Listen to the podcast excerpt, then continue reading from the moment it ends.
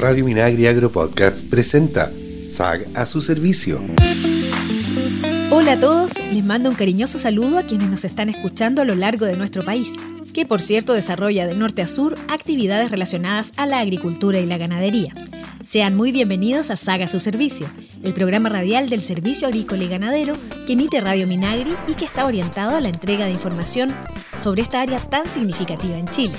Nos ponemos en contacto con ustedes para ofrecerles novedades, buena música y resolver sus dudas. Soy Marcela Cerda y los invito a ser parte de este espacio junto a mi compañero de labores Alonso Soto durante la próxima media hora. Alonso, ¿qué tal? ¿Cómo estás? Hola Marcela, ¿cómo estás? Y saludamos también a todos los que están oyendo desde diferentes partes de Chile. Y si usted es productor o exportador, ponga atención, porque se inició el periodo de postulación para las exportadores hortofrutícolas nacionales que deseen llevar sus productos hasta el país euroasiático. Esto se da luego de que el SAG y el Servicio Federal de Vigilancia Veterinaria y Fitosanitaria de Rusia establecieran un acuerdo sobre la inocuidad de los productos vegetales que les exportamos desde Chile. Es por eso que semestralmente se envía una lista con las empresas nacionales exportadoras que se oficializan para llevar a cabo este intercambio. Si usted quiere postular para ser miembro de este listado, debe ingresar sus datos en el sistema de registro agrícola del SAC e inscribirse como empresa exportadora, especificando cuáles son las especies que desea comercializar con la Federación Rusa.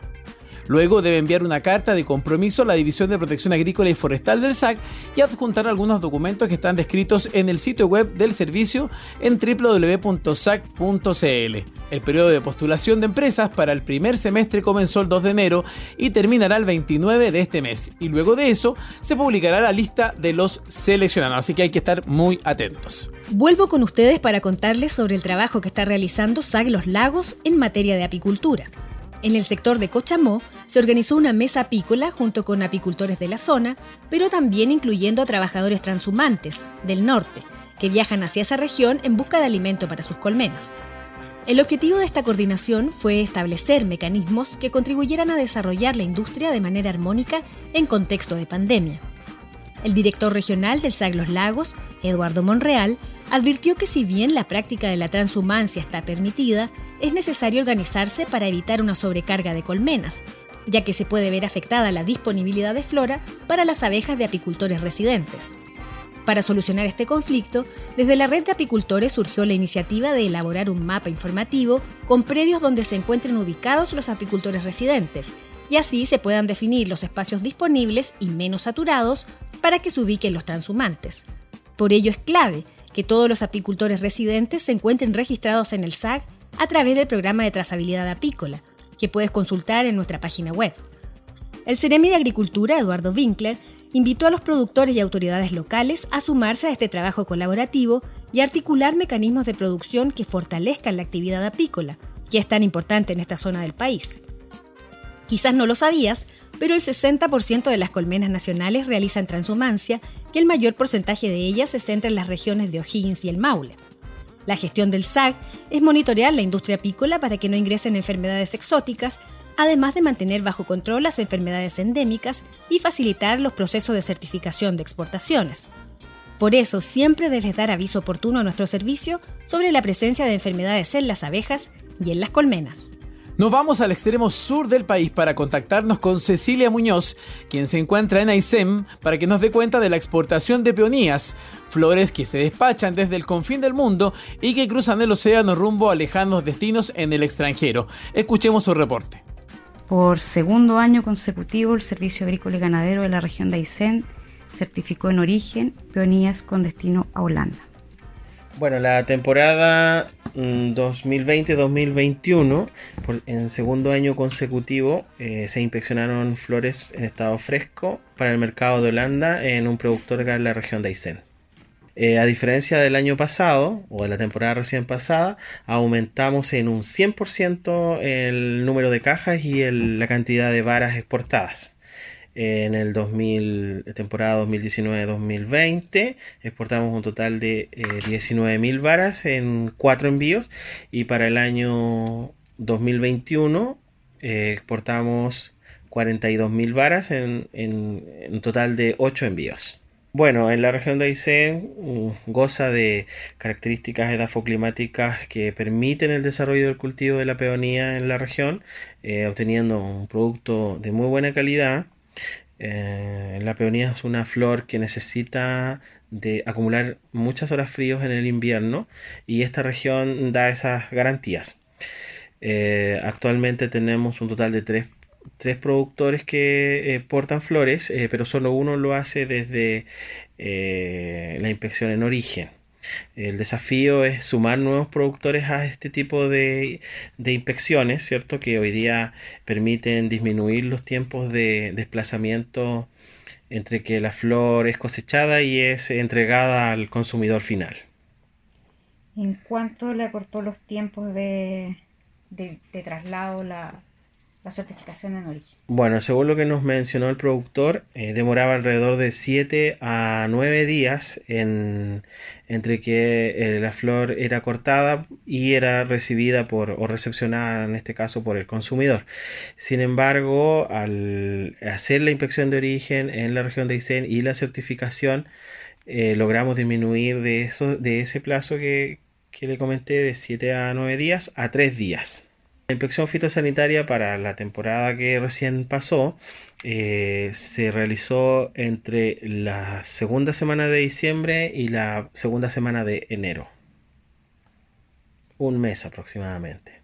Bueno, si bien por efectos de la pandemia, eh, el productor nos manifestó que eh, estuvo en duda eh, exportar desde la región de Aysén, sin embargo logró eh, encontrar los mercados eh, para colocar sus flores. entiendo que fue un año particularmente donde hay mercados que se cerraron y otros que se abrieron, pero él afortunadamente logró colocar en un buen tiempo sus flores en estos mercados que entiendo, o sea, fueron certificados para Holanda. Eh, bueno, el primer año que se exportó flores desde Aysén, contábamos con un equipo técnico de eh, dos personas y eh, para el presente temporada aumentamos en un 100% también la dotación de funcionarios para inspeccionar y esperamos para el próximo año que esto crezca que haya nuevos productores. Mm, entiendo que también hay una intención por parte de Platinum de, de plantar más flores eh, o de aumentar su, su producción. Por tanto, vamos a requerir en el futuro, ¿no es cierto?, contar con equipos de trabajo eh, capacitados y disponibles para atender estas solicitudes. Desde la región de Aysén informó Cecilia Muñoz, encargada de comunicaciones del Servicio Agrícola y Ganadero. Empezó la temporada de verano y muchos ya han empacado sus bolsos y maletas para tomarse vacaciones. Junto con los cuidados que debemos tener por la complicada situación en la que estamos por el COVID-19, queremos recordarte la responsabilidad que tienes cuando en algún viaje por alguna zona hermosa de nuestro Chile te encuentres con animales silvestres. Es vital que recuerdes que jamás hay que alimentarlos ni acercarnos demasiado en busca de la foto perfecta. Al darles comida, interferimos en el desarrollo de sus habilidades de caza, que se pierden rápidamente y los pone en serio riesgo para sobrevivir en su medio, además de alterar el equilibrio del ecosistema. Así lo explicaron autoridades del SAC de Coquimbo y de la Ceremi de Medio Ambiente de esa región, quienes hicieron un llamado a los turistas, sobre todo a los que transitan por la localidad de Los Choros con Ruta 5 Norte, donde es habitual ver una gran cantidad de zorros chilla que habita la orilla de la carretera. Allí se ha evidenciado cómo nuestros actos han interferido en la alimentación de esa especie, ya que cada vez que un auto se detiene, los animales se acercan en busca de comida. Considerando que los zorros se alimentan de lagartijas y roedores, es un daño grave que coman galletas, pan u otros alimentos procesados que los turistas les arrojan. No hay que olvidar que los zorros chilla, así como el zorro rojo, el culpeo de Tierra del Fuego y el zorro chilote, están protegidos por la ley de caza, ya que se consideran beneficiosos para el equilibrio de los ecosistemas y de la cadena trófica. El director regional del SAC de Coquimbo, Jorge Navarro, explicó que es un peligro inminente alimentar a los zorros porque además hay que considerar que son silvestres, y su comportamiento puede ser impredecible, poniendo también en riesgo a las personas que se acercan más de la cuenta. En la misma línea, la Seremi de Medio Ambiente, Claudia Rivera, llamó a los turistas y a la comunidad a contemplar a los zorros y a los animales silvestres desde lejos, respetándolos y no perturbando su hábitat. Dijo que por sobre todo no hay que alimentarlos porque esto genera hábitos de dependencia y es un problema que ellos no pueden superar porque pierden las habilidades de cazar y subsistir por sus propios medios. Otro punto tocó el Ceremi de Agricultura, Rodrigo Órdenes, quien mencionó los riesgos que estos zorros corren por estar viviendo en el sector.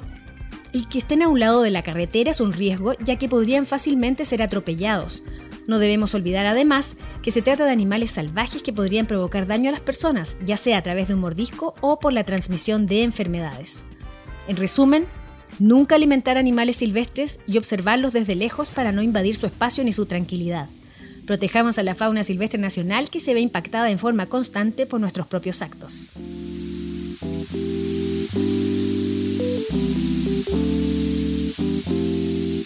Y a esta hora nos contactamos con Sandra Bustos, ella es la encargada de la sección de fiscalización de viveros y depósito de plantas de la División de Protección Agrícola y Forestal del SA. ¿Cómo estás, Sandra?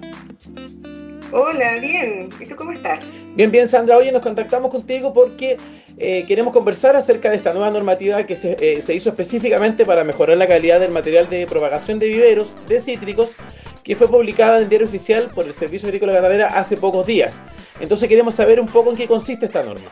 Ok, claro. Mira, te cuento, esta norma es producto de un trabajo que hemos venido realizando con, un grupo técnico que está representada la, la industria productiva de plantas, eh, los clientes de, los viveros, ¿cierto? La, gente de la asociación de productores eh, y la academia, y nosotros, por supuesto, donde hemos querido impulsar todo un, programa de mejoramiento de la calidad sanitaria de las plantas de cítrico en, primer, eh, en primera instancia. Después vamos a trabajar en el tema de, la, de las vides y ya estamos en eso. Y, bueno, esta norma viene eh, a, dar un paso importante en todo esto de, producir plantas de mejor calidad. Estamos llamados en el mundo a proveer eh, recursos productivos, mejores alimentos. Por lo tanto, eh, nuestras plantas, las plantas que se usan en la primera etapa de, de, la producción de alimentos, que es el establecimiento de huertos, deben tener una condición que asegure de alguna manera que van a tener una larga vida o, van o estas plantas van a producir eh, los, los alimentos, los frutos en este caso, para lo cual estaban destinadas.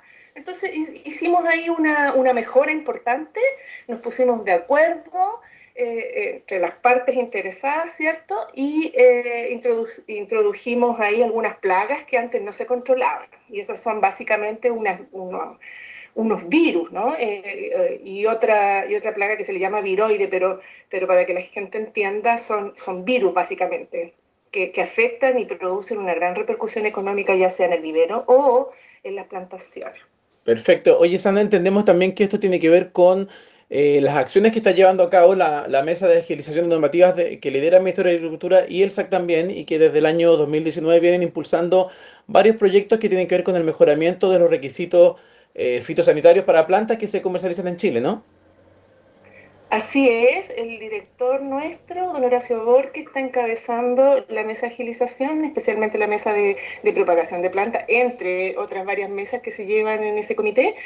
Y, y, claro, este es un hito importante dentro de ese proyecto. Ya hicimos una norma que establecía la forma de reglamentar esta, estas, eh, estas plagas, estas nuevas plagas, porque hoy día no es que no exista regulación para las plantas de vivero, eh, lo hay, pero a lo mejor las medidas son demasiado básicas o se controlan plagas que definitivamente eh, existiendo otras medidas de control es sencillo ejercer la, medida de mitigación. Sin embargo, estas, que te nombré recién, estos virus como el, el, virus de la tristeza de los cítricos, como el virus de la caquexia, el virus de la caquexia o el virus de la zoonosis, son plagas que no son visibles tan fácilmente y que requieren otras medidas de manejo como el muestreo de plantas madre. Entonces, en esta mesa, en este comité de agilización, se, se promovió eh, e impulsó lograr este tipo de, de mejoras normativas. Entonces, hicimos esa primera norma, este año logramos el siguiente paso, el, el hito que esperábamos lograr, que era eh, promulgar esta normativa que es la 8911, se, se promulgó a fines de año 2020. Y, eh, y, el siguiente hito va por el lado de las vides, esperamos tener durante el 2021 entonces una, una normativa de similares características. Perfecto. Oye, Sandra, y específicamente en lo que respecta al tema de cítrico, eh, podríamos decir entonces que este año va a ser una suerte de marcha blanca para todos aquellos agricultores que no, nos pueden estar escuchando y ya durante el 2022 comenzaría a operar más específicamente la norma, ¿no? Claro que sí, hemos querido en, afán de poder mitigar todo lo y preparar, ¿cierto? Todo lo que significa echar a andar este, el control de esta nueva normativa, eh, nos dimos como plazo el 2021 para poder organizar. Entonces vamos a hacer muchas actividades con, los viveristas, eh, también en, forma interna y con algunos, eh, y formar algunas alianzas también que nos puedan eh, colaborar en el diagnóstico de las plantas. Eso significa que vamos a tener que contactar laboratorios, pero por, por, por, por hoy, digamos, podríamos indicar que que los viveristas que lean la norma, eh, lo que debieran hacer este año es tratar de comprenderla, eh, mirar su sistema productivo, tratar de hacer un diagnóstico de, cómo están preparados para esta normativa y qué requerirían, eh, qué cambios requerirían hacer para poder alcanzar los requisitos que establece esta nueva regulación. Entonces, eh, en ese afán de diagnosticar su situación, eh, lo más probable, lo más duro de cumplir va a ser que, eh, a diferencia de antes, va a haber un muestreo obligatorio de las plantas madre, le llamamos nosotros, aquellas plantas que desde donde se saca el material de propagación, más ¿cierto? O semillas, para poder formar la plantita de vivero que luego se lleva al huerto. Esas plantas van a tener que ser testeadas para estas plagas, para el virus de la tristeza, para la zorosis y para el virus de la caquexia, en forma obligatoria y con una cierta periodicidad y con una cierta intensidad de muestreo también.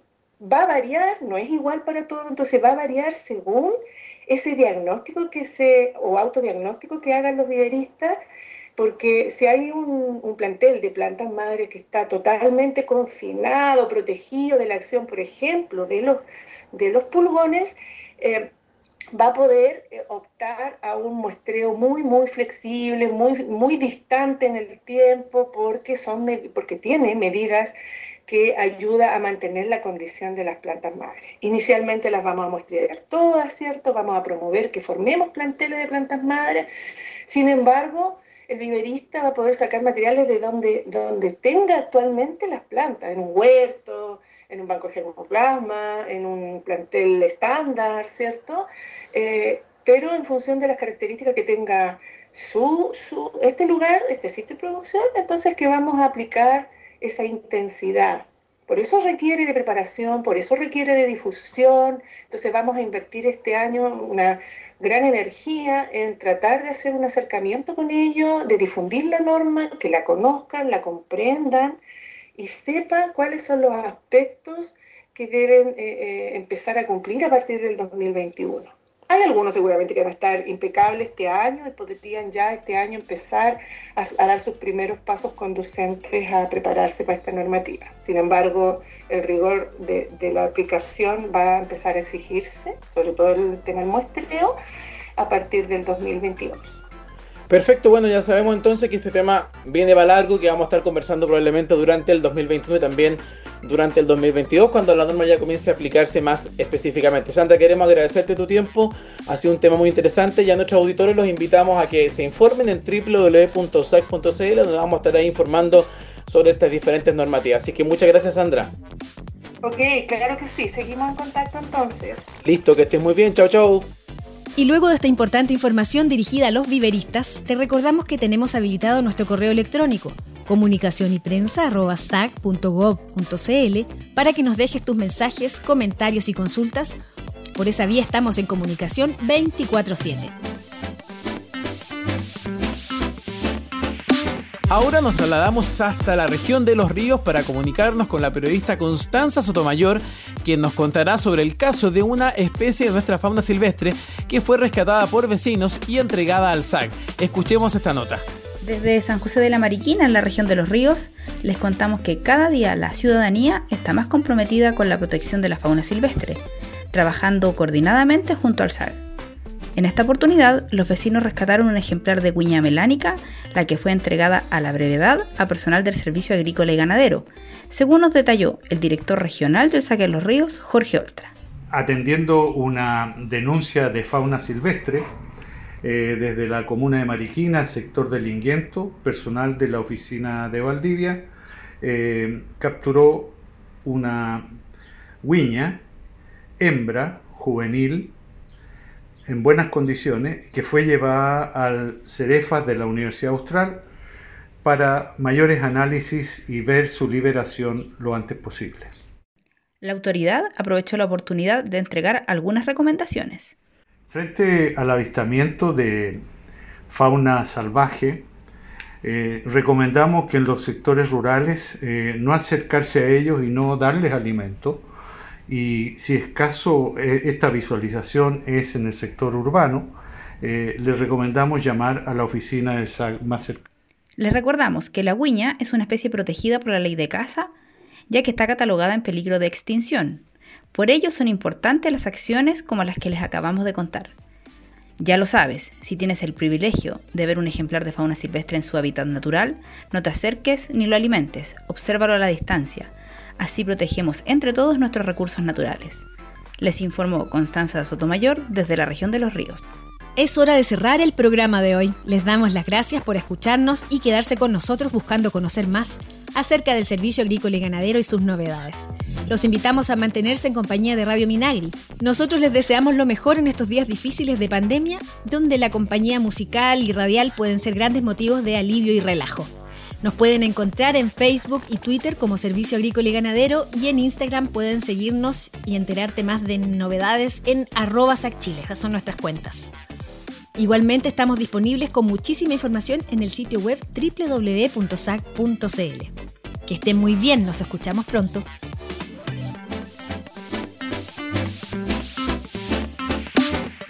SAG a su servicio es una iniciativa de SAG y FUCOA del Ministerio de Agricultura.